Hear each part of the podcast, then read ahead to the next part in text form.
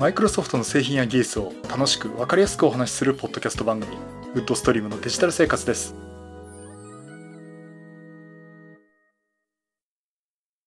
第530回目の配信になります。お届けしますのは木沢です。よろしくお願いします。はい、第530回目になります。この配信はクラウドファンディングキャンファイアのファンクラブより皆様のご支援をいただいて配信しております。今回も安成さんはじめ合計8名の方にご支援をいただいております。ありがとうございます。ご支援の内容に関しましては、この番組ウェブサイト windows-podcast.com でご案内しております。もしご協力いただけるとしたらよろしくお願いします。また、リスナーの皆さんとのコミュニケーションの場として、チャットサイト Discord にサーバーを開設しております。こちらは、ポッドキャスト番組、電気屋ウォーカーと共同運用しております。よかったら参加してみてください。Discord サーバーの URL は番組ウェブサイトにリンクが貼ってあります。はい、ということで。えー、っと、まあ、時事ネタなんですけども、え、っと、先週からですね、えー在宅勤務をやっています。っていう話は、先週の配信でしたのかなあの、先週はね、金曜日から始めたんで、うん、そんな話を確かした覚えがあるんですけども、えっ、と、丸々一週間、会社に行かずにですね、仕事してました。あの、自宅でやってましたね。あまり詳しい話できないんですけども、どういう仕事の仕方をしてるかっていうと、シンクライアント PC っていうのがあるんですね。あの、本当にリモート接続するためだけのですね、組み込み型の Windows、おそらく Windows 10の IoT エンタープライズかな？まあ、組み込み系のですね、えっ、と、Windows、これ Windows 10なんですけどね。えっ、と、そのマシンを会社から、まあ、支給っていうか、貸与されてですね。えーそれで自宅、まあ、会社の外からのですね、あの、リモートで自分の会社の自分の席のパソコンに直接リモートログインをして、まあ、リモートデスクトップで仕事をするということをやっています。でね、どんぐらいパフォーマンスが出せるかってところは気になってるところなんですが、まあまあ、えー仕事はできるんですね。あの、えっと、なんていうのかな。まあ、うち、まあ、ある、まあ、ご存知の方はご存知なんですが、ある、私、あるメーカーのグループ会社に、えーでエンジニアをやってるんですけども、そのグループ会社の社内、社内であればそこそこ使えるんですけども、やっぱり外に出てしまうんですね。まあ、VPN みたいなのを使って、社外からインターネット経由で接続もできるようになってます。あの、詳しい話できないんですけども、セキュリティ上いろいろ施策が取られてまして。まあ、そういった形でね、えログイン、自宅のインターネット回線から、パソコン、自分の会社のパソコンにつないで仕事をしてるということをやっています。で、やっぱりやってるとね、パフォーマンス結構厳しいんですよね。あの、特にその在宅勤務をもう先、もうね、1ヶ月ぐらい前から始めてるとこもあるし、まあね、あの、緊急事態宣言が出たっていうこともあって、あの、かなりの人がね、在宅勤務に切り替えてるんですね。あの、私も通勤の電車も本当先週は本当に電車、本当人が減ったなっていう感じがしてまして。まあ、あの、よくニュースとかの見るとね、あの、人も通勤客、あ、通勤客って通勤してる人も少ないっていうのがあって、やっぱりそれと同じようにですね、えっと、在宅勤務に切り替えてる人が多くて、で、それの影響か、パフォーマンスがどんどんどんどん遅くなってるんですね、回線が。えっとね、昼の11時過ぎるあたりから、まあ5時、6時、夕方の5時、6時あたりまで、まあそれ以降もでしょうけど、ずっとあの、回線が重くなってですね、まあ切れたりとか、応答がなくなったりとかですね。あと、もう本当になんか操作してても、待たされたりとかですね。だからあの、極端な話、カーソルを動かしただけで数秒間待つとかですね。そんなことも、え発生はしています。だからかなりあの、効率が落ちてるってところもあってですね。まあ悩みどこなんですけどね。まあそんな状況で今仕事はしています。まああの、いろんな職種の方がいるんで、全員が全員ね、こういう状況で仕事してるわけじゃないんですけども。えっ、と、まあ、まあ状況が状況ですんで。まあね、あの本当に逆にこういう環境が作れるっていうことはもう本当インフラの方には感謝したいし、やっぱりその会社と、まあ私の親会社含めたですね、情報システム部門の皆さんに本当に感謝したいなというふうに思っております。うん、こうじゃなきゃね、やっぱりあの会社行かざるを得なかったですからね。まあ、あの、なかなかね、あの、よくこの番組聞いてもね、情報システム部門の方、結構聞かれてるんですよ。うん、こういう苦労してますとかね。あの、ちょっと前はね、Windows 8とか使うって簡単に言うんじゃねえやっていう話をね、いただいてるというか、まあ、あの、確かにその通りで、あの、ご苦労されてる方おられると思いますけどね。まあ、本当にそういう方に本当感謝して、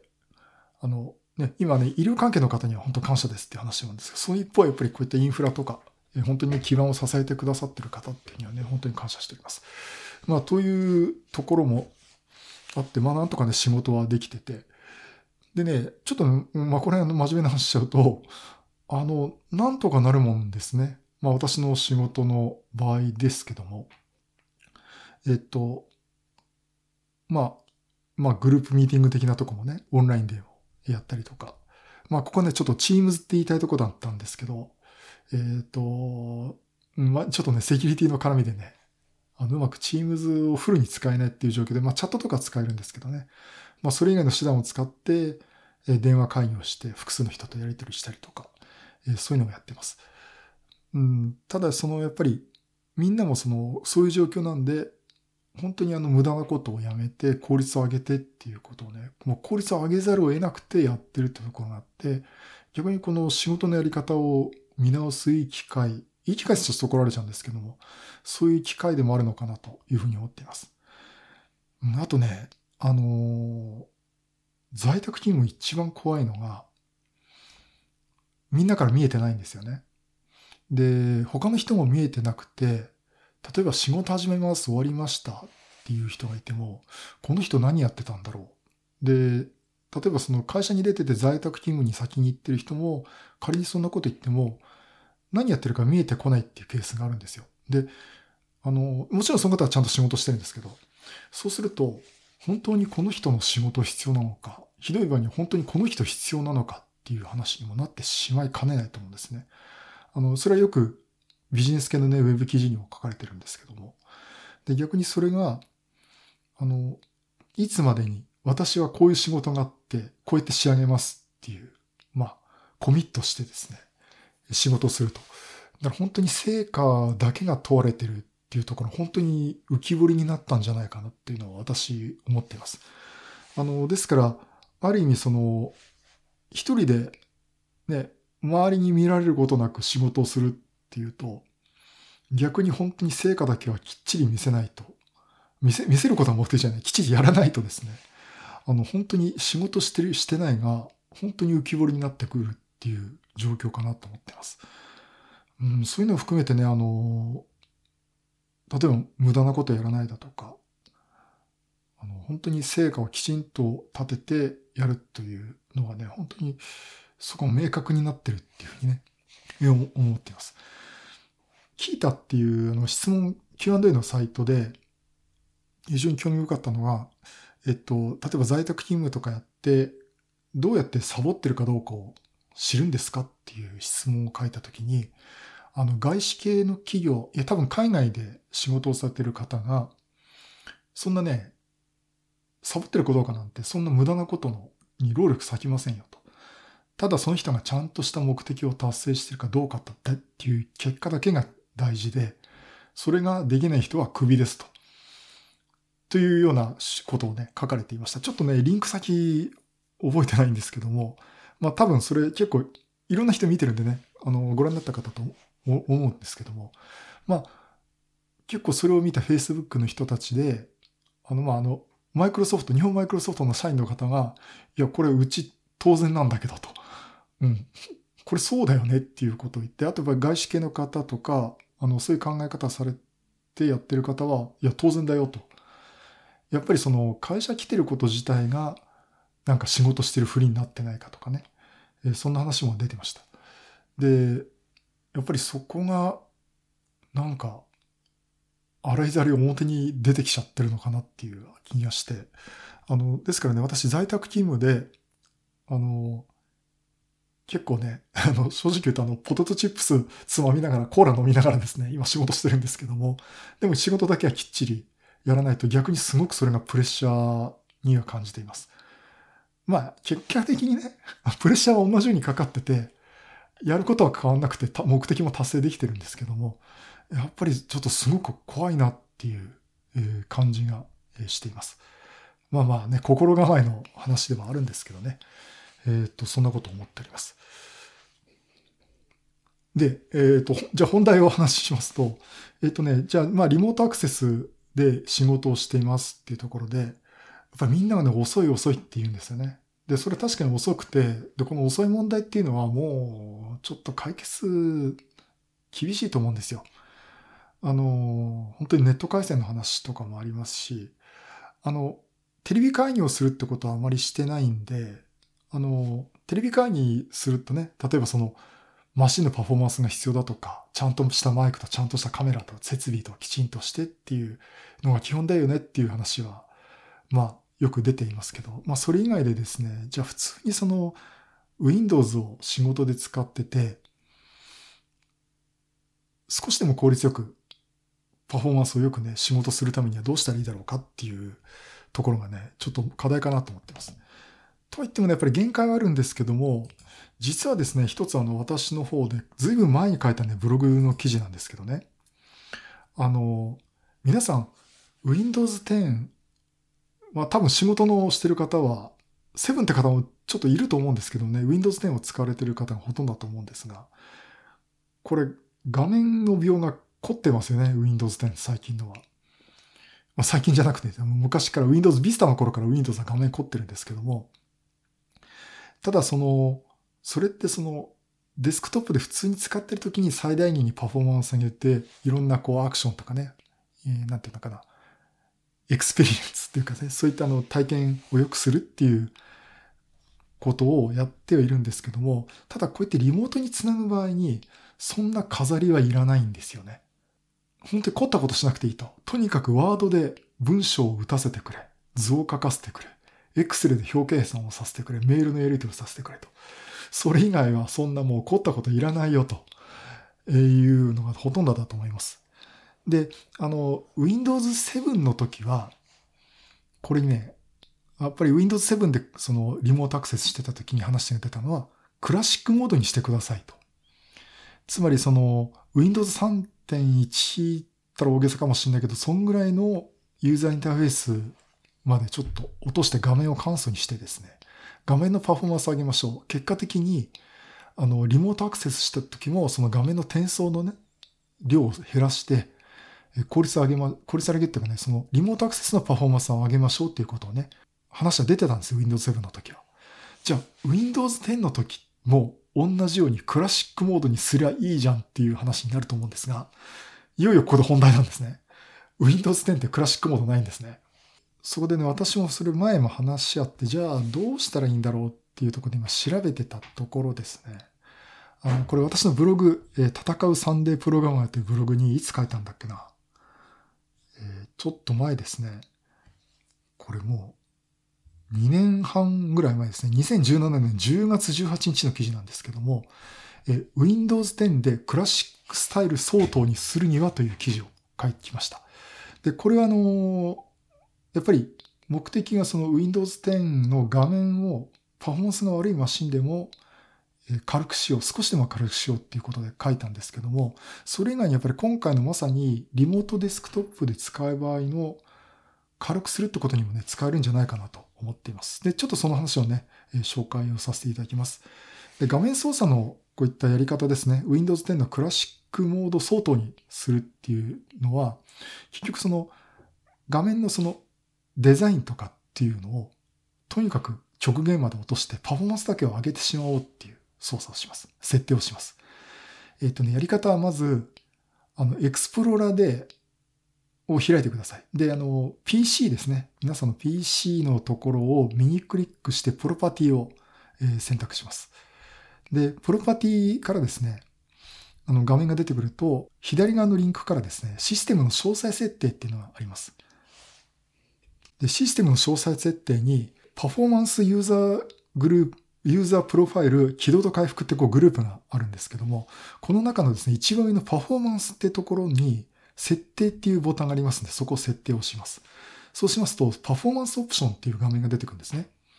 で、ここにあの、おそらくここ触ったことない方は、ほとんどの方は、あの、4つ選択なんですね。コンピューターに応じて最適なものを自動的に選択する。で、次がデザインを優先する。パフォーマンスを優先する。カスタムっていうのがあります。で、ほとんどの方がこれ、コンピューターに応じて最適なものを自動的に選択するになってると思うんですが、ここをですね、パフォーマンスを優先するっていうやつに切り替えます。そうすると、その下のところにですね、チェックボックスがあって、例えば Windows 内のアニメーションコントロールと要素とか、アイコンの代わりに縮小版を表示するとかね、ウィンドウの下に影を表示するとかね、いろいろこうデザインにかかることが書いてあってチェックが入ってると思うんですが、パフォーマンスを優先するをチェックするとですね、あの、ラジオボタンをオンにするとですね、ここのオプションが全部オフになります。ということは、Windows 10の画面効果っていうのをもう極限まで削っちゃうんですね。あの、パッと見のウィンドウの枠とかは変わらないです。あの、それ Windows 7のパフォーマンス、あの、なんだっけ、クラシックモード画面とはちょっと違うんですけども、えっと、その状態でパフォーマンス優先にしてしまうと、で、OK を押します。そうするとですね、あの、再起動しなくて、もうその状態で、パフォーマンスを優先するという、画面描画を優先するモードに切り替わります。で、これでどうでしょう？あの、皆さん、ちょっとは軽くなるんじゃないかなと思います。あのね、正直言うと、やっぱり回線が遅いっていう方がやっぱり足引っ張っててですね、思ったほど改善はされてないんですが、例えばこの状態でウィンドウをこう移動させてみてください。ウィンドウを移動させると、例えばウィンドウの一番上のバーをマウスでホールドしたままこう動かしますよね。そうすると、ウィンドウの中が描画されたまま動いてたんですが、今度はウィンドウの枠だけが移動して、手離すと今まで描画してた Windows が、ウィンドウがそのまま移動した先に再描画されるっていう形で、つまり、ウィンドウの中身丸ごと移動させるっていう画面効果がなくなるんですよね。そういったところで効率を上げてって、あのー、ちょっとでも軽くしようというものです。で、やったんですけど、ちょっとは効果がありましたね、私のところでは。まあ、あの、とは言っても劇的には上がらなかったんですが、ちょっとやらないよりはマシかなっていうレベルですんで、ぜひあの、まあ、在宅勤務でリモートで苦労されてる方、ちょっと触ってみていかがでしょうかということと、あとまあ、普段ね、いや、あの、うちのマシン遅いんだよと。ただ本当仕事だけはしてから、あの、なんとかなんねえかなっていう方はですね、ちょっとここの設定いじってみてください。あの、Windows 10のね、豪華なその画面描画っていうのはなくなりますけども、えっ、ー、と、パフォーマンス上がりますんで、えー、ちょっと使ってみてください。あの、弊害としてはですね、例えばフォントが汚くなります。ギザギザフォントになります。ただ読めますんで、仕事はできます。あの、多分ね、Mac ユーザーに見せるとなんだこれって言われるようなね。まあ、お前 Windows XP の時代に戻ったのかってくらいのね、あの、描画になったりするんですけども、背に腹は変えられないと思いますんで、えー、ちょっとね、試してみていただくとよろしいんじゃないかなと思っております。で、実際私ももう会社のパソコンはもうこのパフォーマンス優先のモードに切り替えてやっています。で、逆にね、自宅のマシンはデザイン優先ってことでね、もう極限までギリギリ頑張れよと。いい CPU といいグラフィックボード積んでんだからと。君君たち精一杯頑張りなさいってことでね、あの、自宅のマシンはもうデザイン優先で動かしています。はい。えーと、そういうことで、なかなか厳しい状況はまだ続きますし、まだね、先どうなるかわかんないですしね。あの、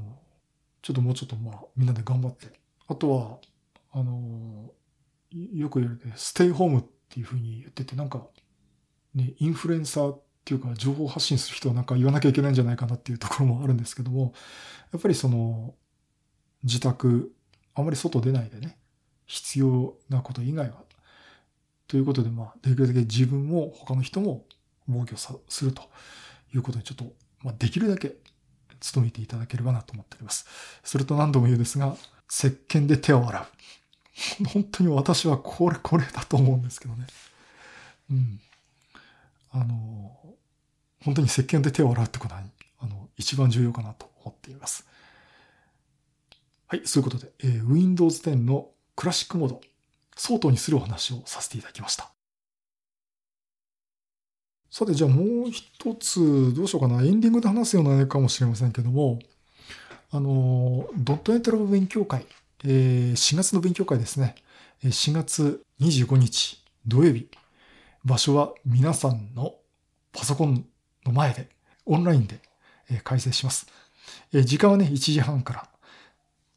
18時まで、えー、ほぼびっちり9人の方の登壇を、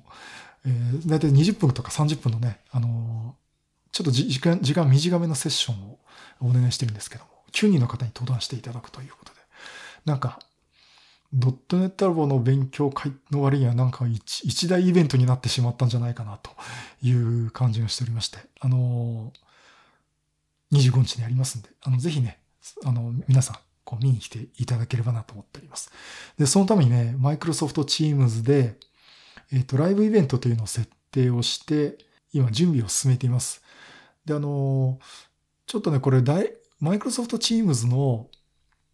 管理側の話なんですけど、これってあの、1万人まで入れるんですよね。で、1万人まで入れるんだけど、Teams ってね、基本的にその企業内の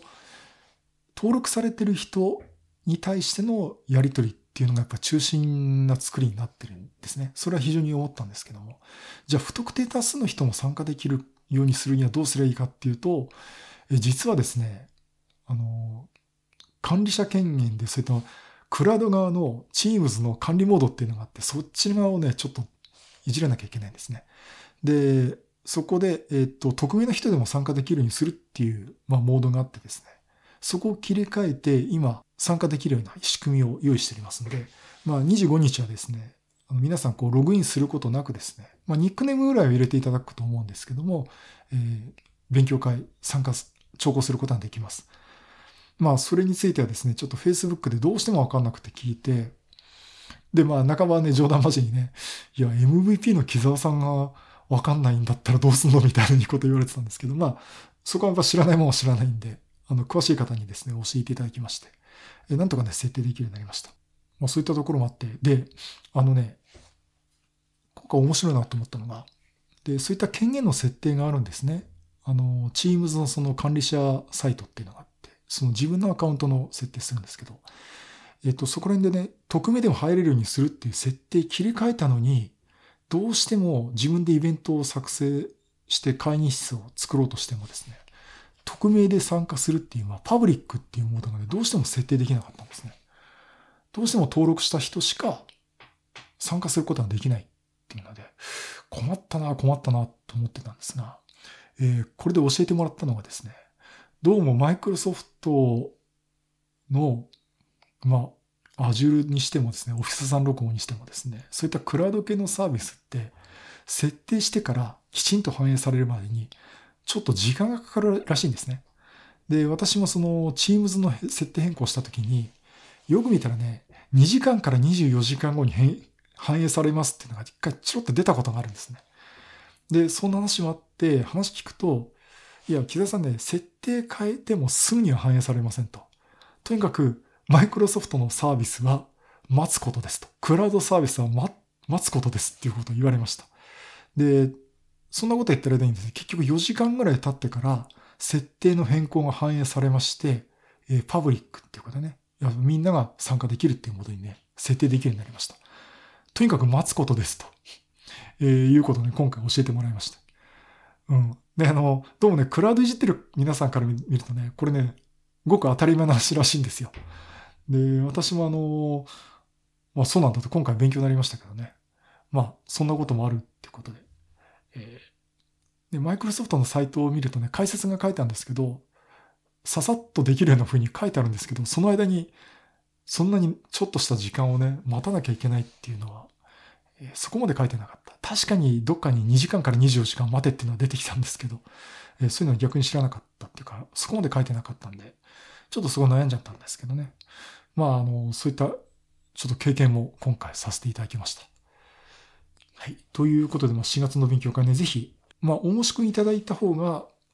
あの、人数も把握できますんで、嬉しいんですけども。まあ、本当飛び入りでね、あ、そういや、今やってるねって感じで、ちょっと繋いでみても、えー、見れます。あの、Teams インストールしてればよりいいんですけども、Web ベースで、えー、Teams に繋いでですね、見ることもできますんで、えー、ぜひ、よろしくお願いします。まあ、ドットネットラボとしても私としても初めての試みですんで、えー、ぜひね、来ていただければなと思っております。というお話と、あの、5月、5月のドットネットの勉強会、5月16日土曜日、第3土曜日をですね、予約していましたが、えー、っと、この緊急事態宣言を受けてですね、5月6日までが緊急事態ですよね。で、その10日後に勉強会できるの？っていう。っていうか、マイクロソフト大丈夫？っていうね、えー、ところもあるし、例えばその、そういった状況で、10日後の16日に開催はしますっていうことはできるんですけども、じゃあ登壇をお願いするスピーカーの方にね、あの、また中止になるかもしれませんけど、お願いできますかっていうのはちょっとさすがにお願いできないんですね。あの、お話しされてる方も、プロの方も、まあ、我々、私みたいにね、まあ、半ば仕事とは違うとこでやってる方もいるんですけども、やっぱりそれなりにスライドを用意したりとか、喋る内容をまとめたりとかですね、いうために、それなりにこう準備が必要で、そこまで準備して直前になって、ああ、ダメでしたって言ったのが、今回の2月3月の我々の勉強会で、本当に登壇準備された方にはね、本当に申し訳ないことをしてしまいましてし、あとはその事前にこう募集かけて予約してもらって、その日を予定してた皆さんもですね、ね、今いくらしょうがないじゃんっていう話もあるんですけども、ちょっと中止になりましたっていうのも申し訳ないんで、えっ、ー、と、タイミング的にね、そこまで5月16日できるかっていうところが心配なのと、仮にじゃあマイクロソフトがいいよって言っても、我々ドットネットラボとしても、開いていいわけっていう、大丈夫っていうところもあってですね。まあ、あの、まあ、来ていただく方の安全というのも考慮した上で、話回りくどくて申し訳ないんですけど、えー、中止にしました。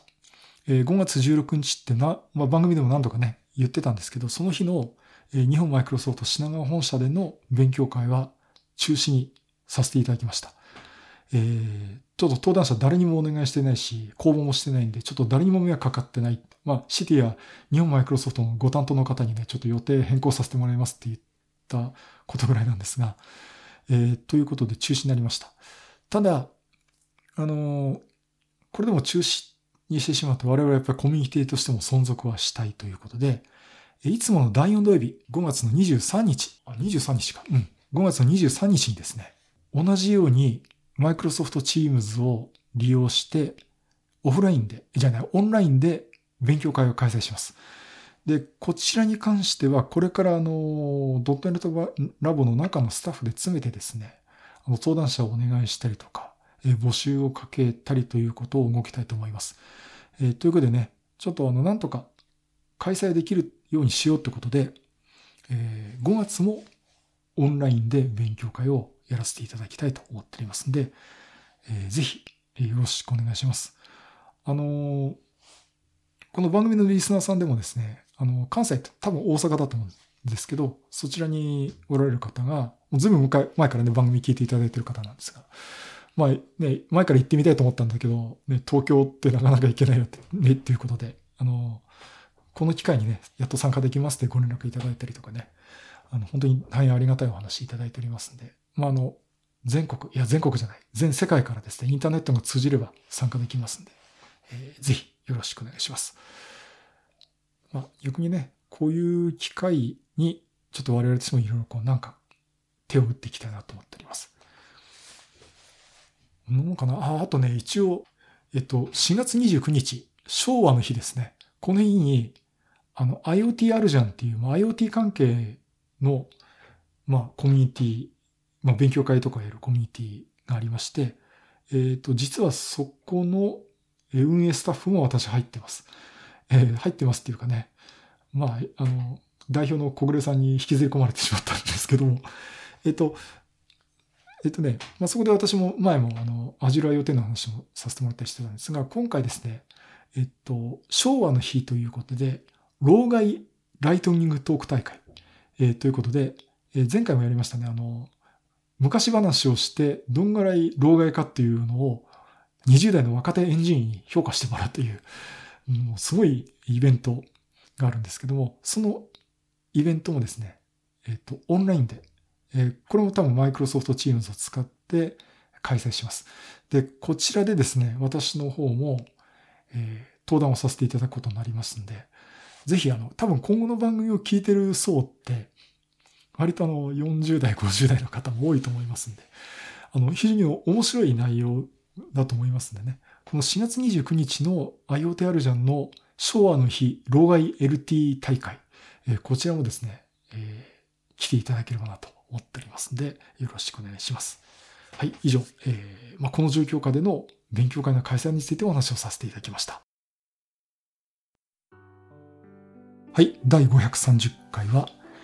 在宅勤務のリモートアクセスで Windows 10をちょっと軽く使うというお話と、まあ、この状況下においてオンライン勉強会を開催するという話をさせていただきました。まあまあ、あの、さっきもエンディングみたいな話をしちゃったんで、まあね、あの、あんまりお話するのも、長々とお話しするのも申し訳ないんですが。まあ皆さん在宅勤務ってことでね、なんかあれですね、あの、テレビ会議に出るために、ウェブ、ウェブカメラが結構売れてるってお店じゃ売り切れになってるっていう話も出てきてますね。もうロジクールさん、うん、結構売れてんじゃないかなと思いますけど。あの、あとは、そう、自宅のその環境を良くするためにはってことでね、なんかゲーミングチェアとかね、そんなのも、えー、売れてるとか、えー、いうのを聞いてますんで、なんかそういった需要が出てるのかなと思ってます。でね、私もね、在宅勤務にちょっと入る前に、あの、そのさっきの言った新クライアントのノートパソコンに取り回しよくするためにちょっと LAN ケーブル1本買っとこうかなと思って、ヨドバシカメラのマルシミで横浜に行ったんですね。で、行ったらですね、なんと LAN ケーブルが売り切れてるんですよ。それも10メーターとかカテゴリー7とかっていう高いやつとか、あの、1メーターとかそういうのだは意外と普通に残ってるんですけど、なんとなく机の周りを引き回しの細いやつが欲しいなと思ってたら、ちょうど同じようなことを考えてる方がたくさんいるみたいで、そこの商品だけそっくり売り切れる、切れてるっていう。あの、スリムケーブルの3メーターが全然売ってなかったです。あと2メーターも売り切れかけてたかな。そんな状況でね、やっぱりこう、まあ、別の需要がね、生まれてるのかなというふうに思っています。まあ中にね、この機会にこうパソコンを新調してとかね、あの、 Discord の方でもね、あの、書かれていましたけど、まあそんなこともいるんで、まあ、まあいろいろこう、状況が変わると何があるかわかんないなという感じがしています。ああと、そう、ちょっとびっくりしたのが、あの、私がよく行くね、まあ、通称私の倉庫と言われてるヨドバシカメラマルチメディア横浜。で、あの、あそこでウイルスの感染者が出てしまって、従業員の方ね、あ、従業員の方、そこに入ってきた方ですかね、あの、ウイルスに感染してしまったってことが分かったってことで、えっと、昨日からですね、えー、っと、一回閉、閉館ということになっています。本当あの、ヨドバシカメラだけだけじゃなくて、あの、上にユニクロとかもあるんですけど、そこも含めて全部、で、地下のね、食、あの、食堂、食堂っていうか、まあ、レストランとかね、私もよくゴーゴー、よく行くゴーゴーカレーとかも、あそこら辺もそうなんでしょうけど、まあ、全部閉館になってしまったということで、まあ、あの、本当の感染された方のですね、あの、本当に早いうちの回復と、あと、本当にヨドバシカメラ自体のですね、早いうちの回復を、えー、お祈りしておりますんで、本当にあの皆さんもお気をつけください。はい、そういうことで、結果的に長々と喋っちゃいましたけど、えー、またですね、まあ、いろいろネタを詰めてお話したいと思います。またよろしくお願いします。